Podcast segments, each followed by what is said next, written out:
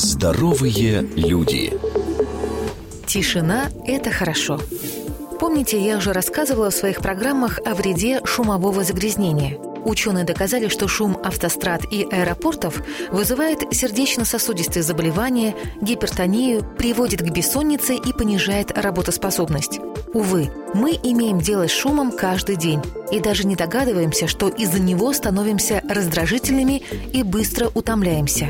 Излишний шум – это плохо. Его противоположность – тишина.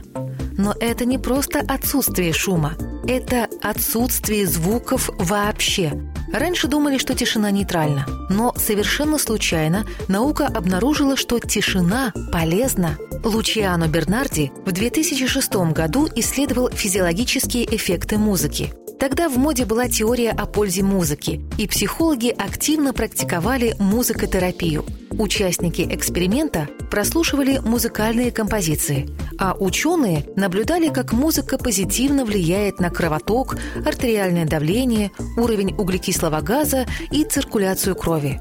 Но неожиданно самые интересные результаты проявились между музыкальными композициями.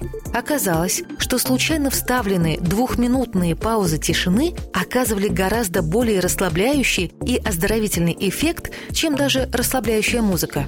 Паузы, которые Бернарди с коллегами вообще не рассматривали как предмет исследования, стали самым интересным моментом эксперимента.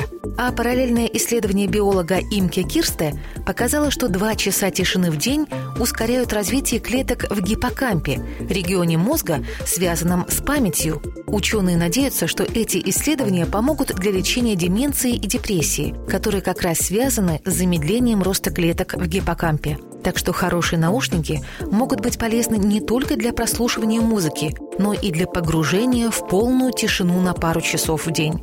Сделайте вид, что слушаете музыку, а сами насладитесь тишиной. Здоровые люди с Мартой Мальфар. Ежедневно на радио «Вести».